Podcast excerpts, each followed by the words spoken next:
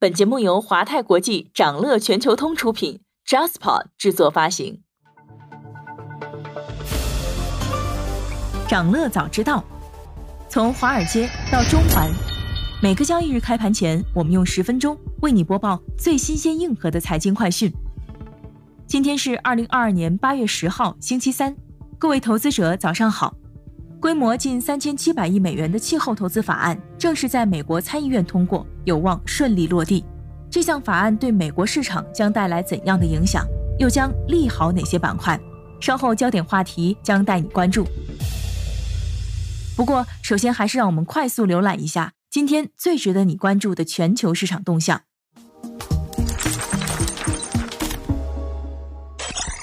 北京时间今晚八点半。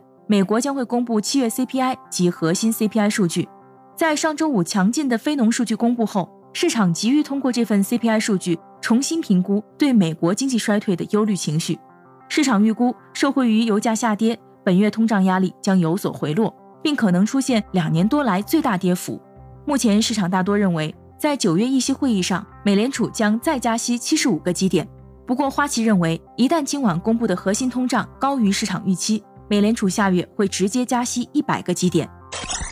在市场等待美国通胀数据的气氛中，周二芯片股全面下跌，并引领美股齐跌。由于英伟达和美光科技等芯片巨头二季度营收转颓，芯片股两日领跌大盘。周二美股盘前，美国存储器大厂美光将第四财季业绩指引再度下调。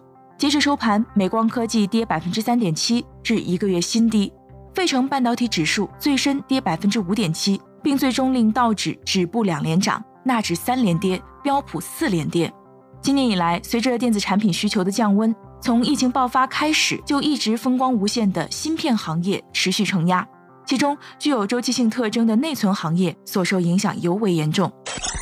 据俄罗斯国家石油管道运输公司的消息，乌克兰石油运输公司已经停止将过境乌克兰的俄罗斯石油通过友谊管道南线输送给捷克斯洛伐克和匈牙利。欧盟进口的石油大约百分之三十来自俄罗斯，其中大约三分之二从海路运抵，三分之一由管道运输。受此影响，油价一度转涨，布伦特原油一度升破每桶九十八美元，不过最终收跌，无缘三日连涨。据路透报道，社交媒体 Snapchat 母公司 Snap 正在制定裁员计划，目前还处于早期阶段，尚不清楚裁员规模。Snap 目前拥有六千多名员工。上个月，Snap 公布的二季度业绩不及市场预期，其股价在七月二十二日暴跌近百分之四十。由于利率上升、通胀高企及欧洲能源危机等因素，全球经济增长出现放缓，引发科技公司、加密货币交易所和金融公司纷纷裁员并放缓招聘。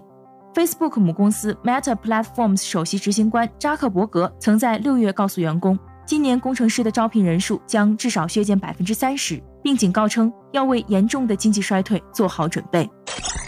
据第一财经报道，国家网信办督促指导主要网站平台切实落实主体责任，持续保持对虚拟货币交易炒作高压打击态势，对打着金融创新、区块链的旗号诱导网民进行虚拟货币、虚拟资产、数字资产投资的九百八十九个微博、贴吧账号和微信公众号依法予以关闭。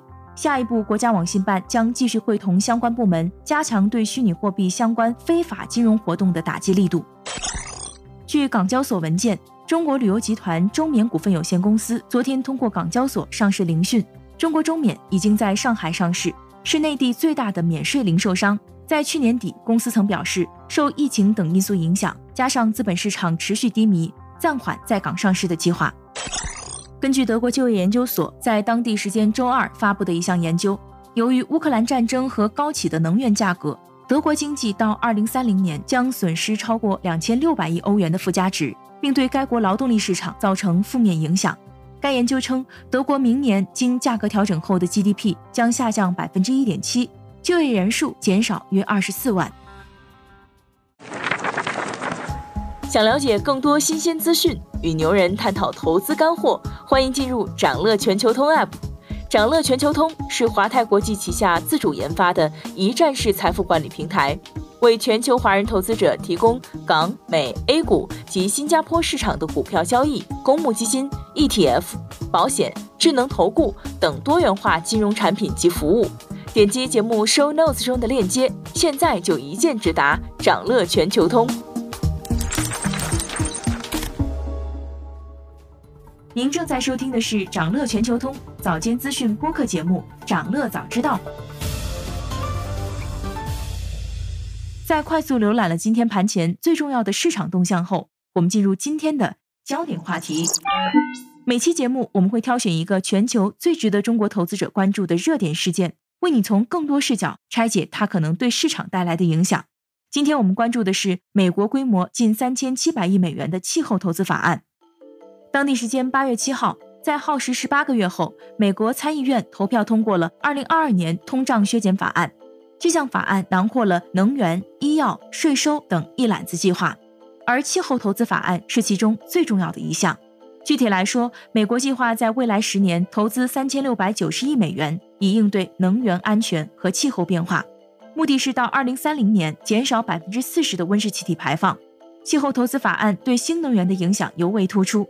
在参议院于当地时间七月二十八号公布气候法案的第二天，美股新能源板块便出现大涨。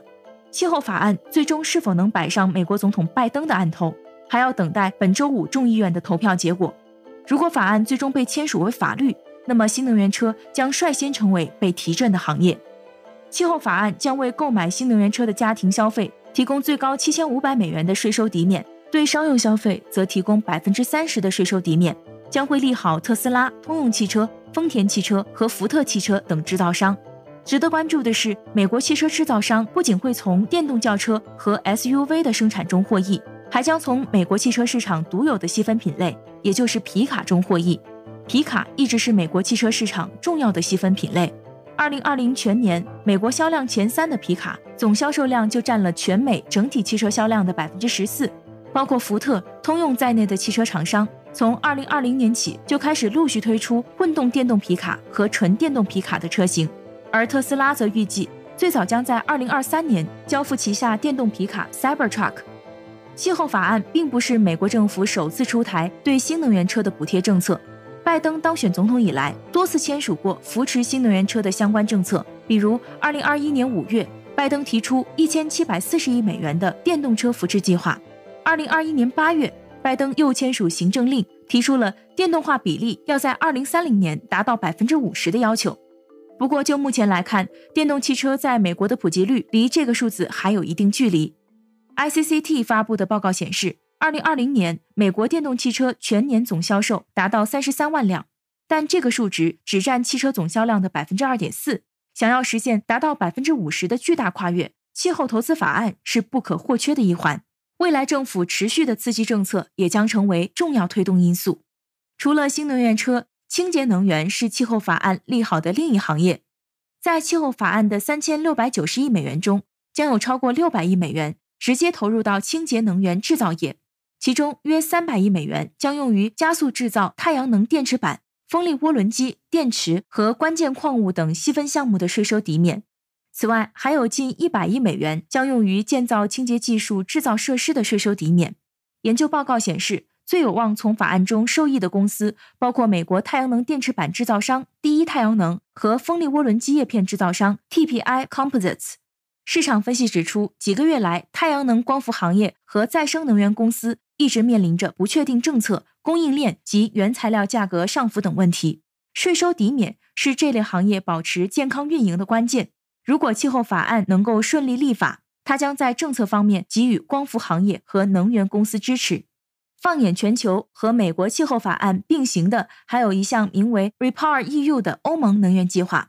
两者将在未来给清洁能源市场注入超五万亿美元的补贴。相关研究机构预测，接下来清洁能源将在欧美代替传统能源进行发电。美国气候法案和欧盟能源计划或将掀起全球清洁能源市场数万亿美元规模的投资热潮。今天还有这些即将发生的日程值得你关注。今天上午九点半。国家统计局将发布七月物价数据。对于七月 CPI 增速，机构预测七月猪价、菜价显著上涨，可能推动 CPI 同比向百分之三的阈值靠近。PPI 方面，多数机构认为强美元与发达经济体紧缩所带来的全球经济衰退预期将重创大宗商品价格。这可能将成为七月 PPI 放缓的主要因素。而在美国今晚公布七月 CPI 之后，北京时间周三深夜到周四凌晨，将有两位美联储官员发表讲话，分别是芝加哥联储主席埃文斯和明尼阿波利斯联储主席卡什卡里。此外，今天还将发布德国七月 CPI 终值以及美国截至八月五日当周的 EIA 原油库存变动数据。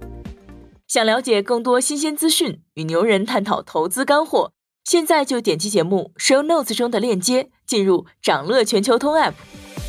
以上就是今天掌乐全球通掌乐早知道的全部内容，期待为你带来醒目的一天，祝您在投资中有所斩获。我们明早再见。